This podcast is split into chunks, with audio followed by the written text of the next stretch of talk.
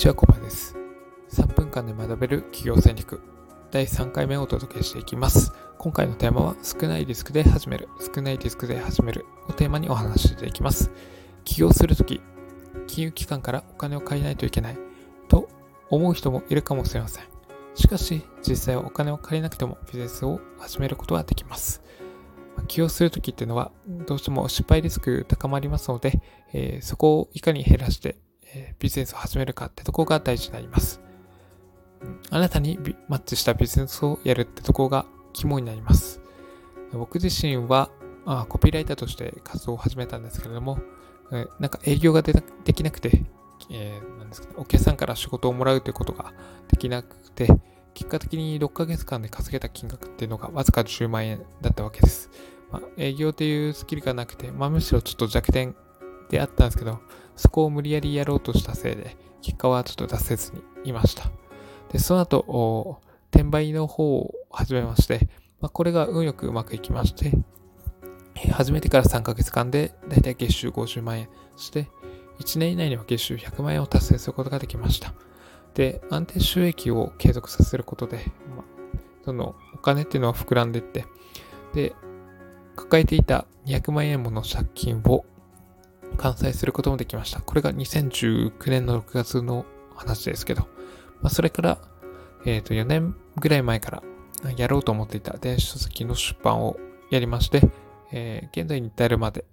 4作出版して、どれも Amazon ランキング1位を獲得することができました。で、僕自身は、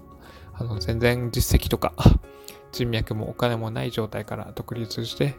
え、活動を始めたんですけれども、まあ、それでも結果を出せたっていうのは、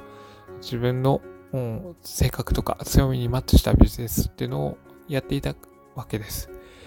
例えば、一人でコツコツ仕事できるとか、文章を書くのが得意とか、先生教えを素直に実践できるとか、まあ、そういった要素があったので、まあ、それをフル活用して、えー、コツコツやってきました。資金とか実績、人脈あるに越したことはないですけど、なくても、えっ、と、成果を出すことはできます。うん。起用するにあたってどうしてもリスクっていうのは付きまとうものなので、え、それを極力減らしていくことが大事だと思います。まあ、例えば、ま、生活費を必要最小限に抑えるってところも一つポイントになります。特に家賃です。え仮に都心部の、まあ、家賃高いところに住んでいるのであれば、え郊外の家賃安いところに引っ越すことによって、えー、コストをカットしていくことが大事です。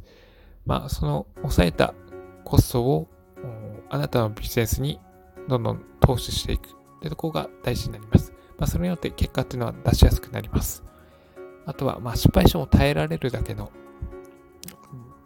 リスクっていうのはあらかじめ見積もっておいて、えーまあ、損失が発生しても大丈夫なように準備しておくことが大事です。うん、大事なのは致命的な失敗を避けて成果を積み上げていくってところになります。